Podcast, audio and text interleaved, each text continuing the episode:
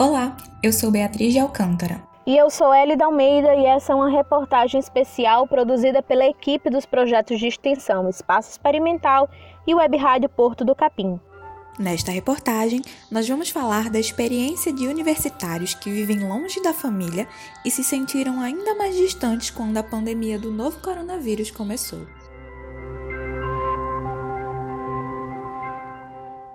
Rápida disseminação da doença mudou a vida de bilhões de pessoas ao redor do mundo. Rotinas escolares, empregos, relações, tudo sentiu o impacto da chegada da Covid-19. Para muitos, o melhor jeito de passar por isso era perto da família, mas para alguns isso não foi possível. Cerca de 8 milhões de brasileiros estão matriculados na universidade, segundo os dados do INEP, Instituto Nacional de Estudos e Pesquisas Educacionais Anísio Teixeira. Muitos desses estudantes são jovens que, assim como nós que apresentamos este podcast, se deslocam para longe das famílias e vão viver em outras cidades, estados e até países, em busca do sonho de concluir o ensino superior. Viver com a saudade do conforto de casa é normal, mas quando uma coisa como essa da pandemia da Covid-19 acontece, precisamos lidar também com os medos e as ansiedades que essa situação desconhecida desperta. Com o início da quarentena necessária para conter o avanço do novo coronavírus, a rotina dos estudantes mudou. As universidades foram fechadas bem cedo, por serem ambientes que envolvem uma grande circulação de pessoas. Aqui na UFPB, por exemplo, a conclusão do período em abril aconteceu por meio de atividades online.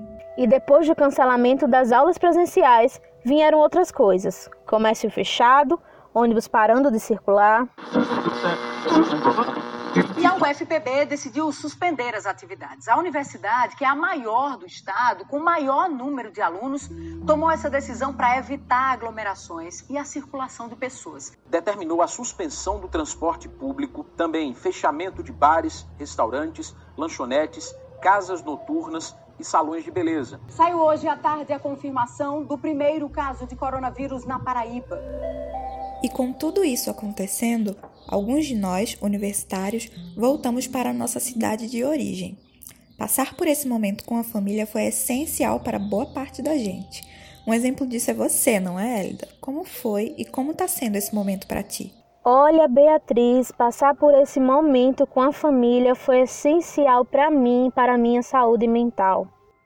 Mas infelizmente essa não é a realidade de todos. Alguns estudantes vêm de longe para realizar o sonho da graduação e não conseguiram ficar com a família durante a quarentena. Nessa hora, uma ligação, uma mensagem no celular ou até mesmo uma videochamada faz toda a diferença para aliviar a saudade de casa. Como que é morar longe de casa e principalmente agora nessa pandemia? Confesso para vocês que é horrível, sério principalmente quando as crises de ansiedade bate e as únicas pessoas que você gostaria de estar naquele momento é a sua família. É receber abraço, é receber beijo, é receber todo aquele carinho, né? Eu converso todos os dias com os meus pais, é, por chamada de vídeo, por áudio, por mensagens. Né? Nós estamos sempre presentes um na vida do outro. Eu sempre fui uma pessoa, eu, na verdade, eu sou uma pessoa muito apegada à família. Então, esse pequeno gesto já conforta mais o meu coração. Essa que você acabou de ouvir é a Heloísa Barbosa, aluna de Relações Públicas da UFPB.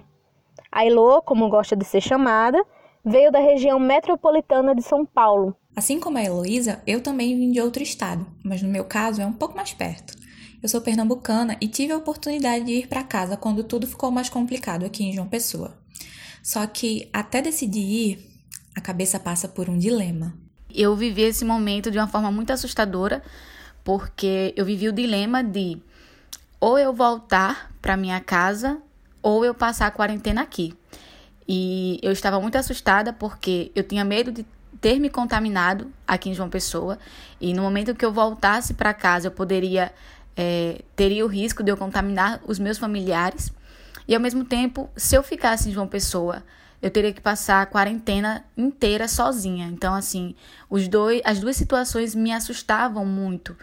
Tanto que eu acabei decidindo voltar para minha cidade, pelo simples fato de que eu não sabia quando eu teria outra oportunidade de passar tanto tempo com a minha família. A saudade já estava muito grande e foi, sem dúvida alguma, a melhor decisão que eu tomei. Quem dividiu esse sentimento com a gente foi minha colega Gilmara Costa, que também é estudante de jornalismo e precisou se deslocar de João Pessoa para o interior da Paraíba. Se tudo foi e tem sido difícil para quem está mais perto ou até mesmo mais longe, porém no mesmo país, imagina lidar com toda essa situação estando em outro continente. A Lavínia faz intercâmbio na França e mais do que passar pela pandemia, ela viu tudo acontecer antes mesmo do caos chegar ao Brasil. Eu me chamo Lavínia, eu sou aluna de Engenharia de Produção da UFPB e atualmente eu estou morando na França, em Grenoble, porque eu passei num processo seletivo que se chama Braftec. Em relação à pandemia, é, tudo aconteceu muito rápido aqui. É, eu lembro que eu e algumas amigas, a gente, quando começou a ouvir falar disso, a gente já foi na farmácia, comprou algumas máscaras, comprou álcool gel. E quando foi no fim de fevereiro, começou-se o boom lá na Itália. Começou o boom lá na Itália de, de casos de Covid. E a gente ficou muito assustada aqui, porque aqui é bem fronteira com a Itália, onde eu estou aqui no Sudeste. E aí, quando foi no dia 16 de, dia 16 de março, o confinamento começou oficialmente. E aí eu tinha começado a fazer pouco tempo no estágio, um mês e dez dias mais ou menos. E aí começou o teletrabalho, o teletrabalho aqui. Então, é, eu acho que para mim assim isso foi bem diferente porque lá na empresa eu tinha a dinâmica de sempre estar com as pessoas e isso pesou um pouco para mim. É, a, a, rotina mudou total. Antes eu acordava, ia para a empresa, é, trabalhava lá, tinha várias reuniões durante o dia e depois eu me vi trancada num quarto de 14 metros quadrados, sozinha, é, e trabalhando o dia inteiro, então é, tinha momentos que era meio angustiante, assim, principalmente por estar longe das pessoas, é, não poder ter contato, isso passar dois meses e pouquinho assim foi bem foi bem complicado assim é, e agora eu vou viver uma segunda experiência que é eu vou voltar para o Brasil agora no fim do mês. Vou enfrentar um novo cenário agora. Me dá um pouco de medo de saber que eu posso voltar para o Brasil e voltar para a quarentena tudo de novo. A diferença é que agora eu vou estar com a família. Mesmo com o cenário de incertezas, cada um tem lidado com toda essa situação dando o melhor de si. E talvez isso seja o mais importante. Tenha sua rede de apoio, faça das tecnologias uma aliada e se proteja da melhor forma que puder. Desejamos que em breve cada um de nós possa contar sua versão dessa história, acompanhados das pessoas que amamos, com a certeza de que todo o caos passa e os sonhos continuam a existir. A edição de som dessa reportagem foi feita por Bruna Ferreira, com a produção de Beatriz de Alcântara, Bruna Ferreira e Hélida Almeida. Reportagem de Beatriz de Alcântara e Hélida Almeida, com a supervisão das professoras Patrícia Monteiro e Norma Meirelles.